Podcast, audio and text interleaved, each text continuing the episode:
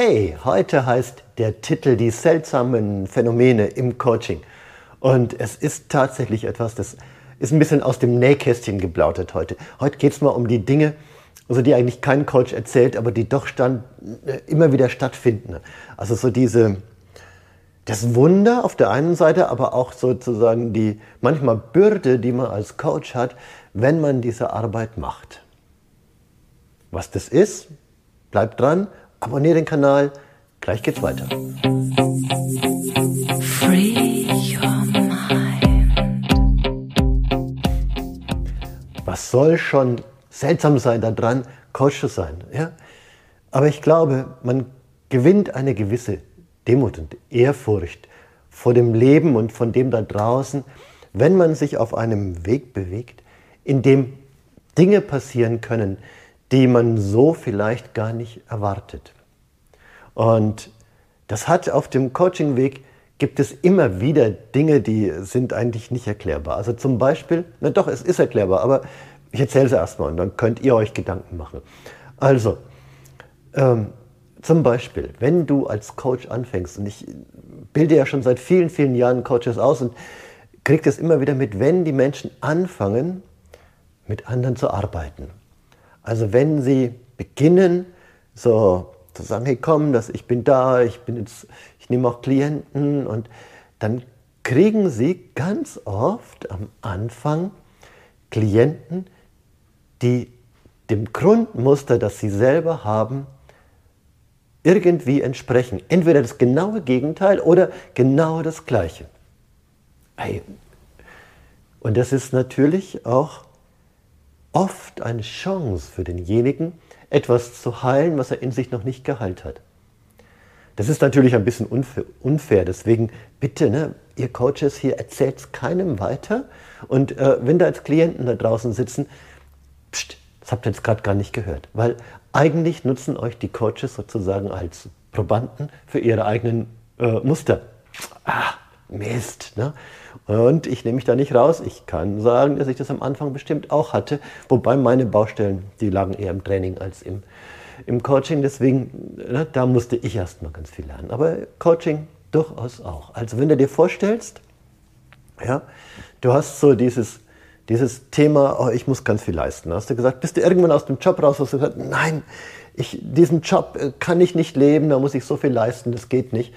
Und dann gehst du raus und dann äh, wirst du Coach und dann kommt der erste Klient und der sagt, boah, ja, ich muss immer so viel leisten. Und dann denkst du, okay, rate ich dem jetzt, dass er seinen Job verlässt, weil das meine Lösung war? Schwierige Situation. Ne? So. Das heißt also, der, der Coach muss wieder neu darüber nachdenken, was so seine Entscheidung war, äh, die er gemacht hat, einfach weil es immer wieder auftaucht. Also da gibt es ganz viele Beispiele und jeder, sag ich mal, kriegt sein eigenes Muster nochmal wie so als Spiegel vor die Nase und nicht nur eins, ganz viele.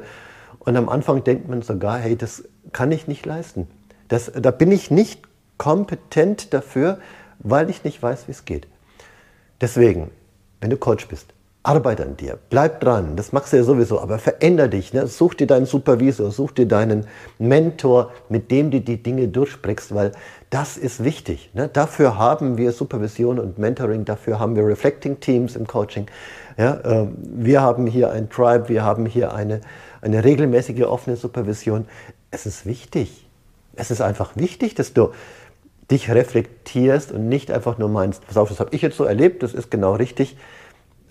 So, du könntest andere ins Verderben stürzen. Ja, oder du könntest natürlich auch anderen, wenn du das richtig gut gelernt hast und viele Wahlmöglichkeiten hast, auch wirklich pushen. Ja, also, der,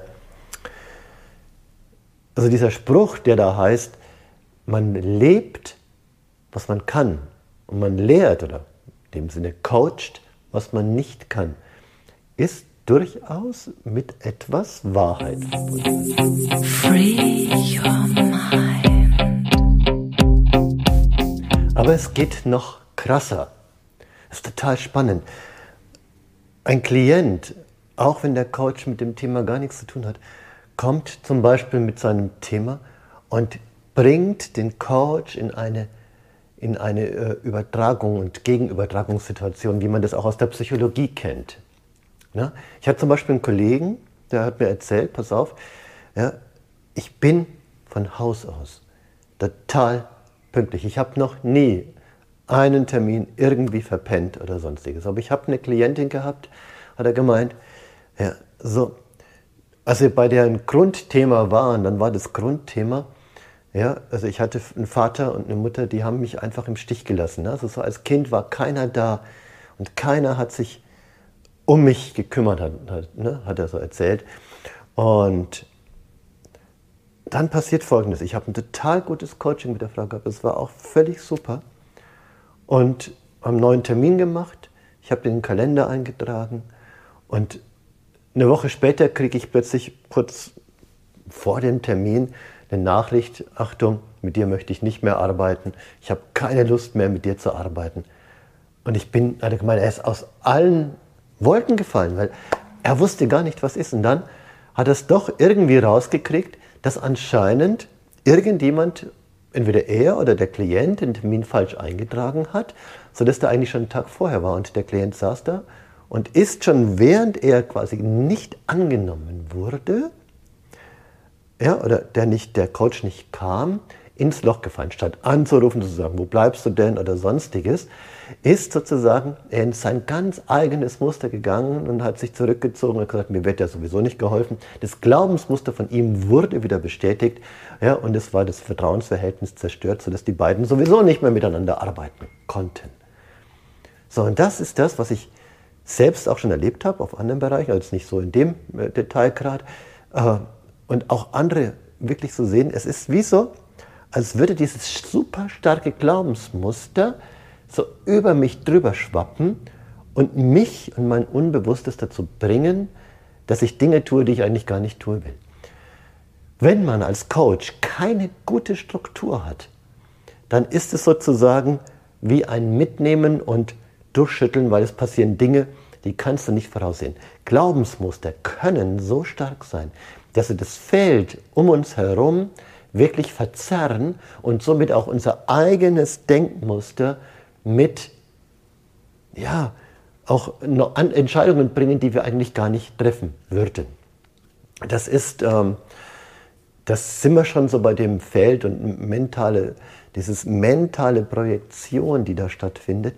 Das ist quasi etwas, was so eine Übertragung auch stattfinden kann. Und das ist das kann sogar online, das kann über die Ferne sein, wie auch immer das stattfindet. Es ist dieses seltsame Phänomen, das es auch im Coaching gibt und wo auch kein Coach ja, davor gefeit ist. Eine gute Struktur hilft, wenn man auch weiß, wie man seine Strukturen durchführt und eine gute Selbstreflexion und Supervision, Mentoring und so weiter und so weiter für den Coach selbst hilft, dass man da nicht reinrutscht.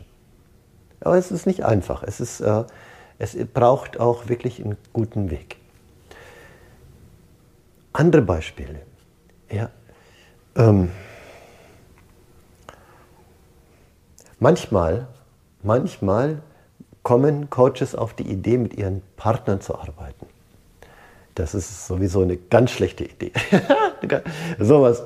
Äh, ich habe das auch schon getan und äh, es ist tatsächlich etwas, das braucht, braucht höchste Konzentration. Es gibt Coaching-Bereiche, da kann ich sagen, okay, komm, ne, das helfe ich dich, unterstütze dich mal. Nichtsdestotrotz ist ja die Rolle des Coaches eine andere als die Rolle des Partners. Und wenn du einfach auf die Idee kommst, du müsstest jetzt mal deinen Partner coachen, dann äh, knirscht es, weil du rutscht in eine Rolle, in der du gar nicht hingehörst als Partner. Und dann passieren komische Dinge, weil dein Partner dich unter einem anderen Gesichtspunkt sieht in dem Moment und gleichzeitig aber auch noch dieses Partnersystem hat. Und wenn das aufeinander trifft, dann kann das knirschen. Ja, ich habe selber mal die Erfahrung gemacht, mit einer früheren Partnerin, da habe ich gemeint, okay, das übe ich jetzt mit ihr. Es war aber ein sehr emotionaler Prozess und es ging nicht weiter. Und ich wusste, ja, die, äh, ich wusste schon, so, ich, ich weiß, was da fehlt. Da müsste eigentlich Wut kommen. Und ich habe total gespürt, dass wenn ich jetzt weitergehe, die Wut auf mich übergehen wird. Ich würde Projektionsfigur dafür werden, weil ich einfach in diesem Feld auch schon eine Rolle habe, auch als Partner, Ja, und das war vielleicht ein Vaterthema oder was auch immer. Und dann wird es auf mich kommen. Habe ich, hab ich überlegt und gesagt, okay, ich habe es gesehen. Ich habe es schon mitbekommen, dass das kommen könnte.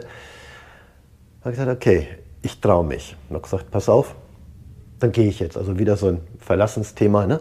Dann gehe ich jetzt, weil wenn wir jetzt nicht weiterkommen in dem Thema, dann gehe ich jetzt.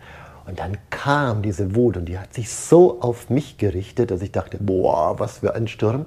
Und dann habe ich aber wirklich so gesagt, pass auf, das habe ich jetzt extra gemacht, das war nicht ich, sondern ja, ich habe mich quasi als Stellvertreter für deine Wut zur Verfügung gestellt. Ja, was ist wirklich das Thema dahinter? Und dann konnte ich es wieder zurück. Aber es ist natürlich, es ist sowas von kritisch und gefährlich, weil wenn du das nicht äh, gelernt hast zu lenken, dann wird es für dich sein und dann wirst du es persönlich nehmen und dann wird der Streit das sein. Und dann kann eine Beziehung auseinanderbrechen. Ich würde es keinem empfehlen. Ich würde es auch nie wieder machen. Ja, das war in meiner super experimentellen Phase, wo ich irgendwie alles Mögliche ausprobiert habe. Nie wieder. nie wieder. Ne? Also auch das ist eben ein Phänomen, das oft passiert.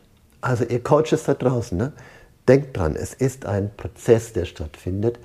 Und in diesem Prozess entstehen Rollen. Ich werde in neben den Beziehungsthemen, die wir jetzt gerade auch in diesem Podcast, in diesen, äh, diesen Videos auch erzählen, werde ich auch jetzt mal langsam übergehen und diese, diese systemischen Aspekte da noch ein bisschen mehr mit reinbringen, weil das ist systemisches Denken. Das heißt, ich muss darüber nachdenken, was beim anderen ankommt, welches uns miteinander verbindet, was ist das Thema, das da gerade stattfindet, wie reagiere ich auf das Thema auch als Coach. Ja, also so die, ähm, das Reflecting Team, äh, ich glaube Tom Anderson oder sowas, das entwickelt worden ist, gerade für sozialpädagogische Bereiche, indem man sich betrachtet, hey, was passiert da, was macht es mit mir als eigentlich Unterstützer der Familie oder so und wie komme ich da raus, dass ich da nicht reinrutsche. Das ist für Coaches auch ein notwendiges Thema. Ja, also wir müssen lernen voneinander, wir müssen miteinander lernen und vielleicht, wenn du Lust hast, aber das ist vielleicht eine gute Idee, wenn du Lust hast, wir bieten im November einen Coaching-Kongress online, aber live, äh, wo du einfach dabei sein kannst und auch lernen kannst und vielleicht auch von den Erfahrungen anderen lernen kannst. Vielleicht auch noch eine gute Möglichkeit. Oder du kommst hier zu unseren Online-Supervisionen, die ich immer wieder durchführe. Auch das ist eine Möglichkeit. Oder such dir andere oder such dir, such dir dein eigenes ähm, Reflecting-Team ja, oder Erfolgsteam, mit dem du dich gegenseitig immer wieder prüfst, bin ich noch auf dem richtigen Weg. Es ist großartig. Es ist die Entwicklung, die sollte weitergehen. Ein Coach, der gerade sein Zertifikat hat, sollte davor gefeit sein zu sagen, ich bin total gut. Mach weiter. Bleib dran, lernen und mach mal Assistenz auch bei anderen und äh, bei anderen Ausbildungen. Ne? Werde lernender, dass du das wirklich aufsaugst, das Thema. Weil es gibt immer noch zu lernen. Und das ist total schön.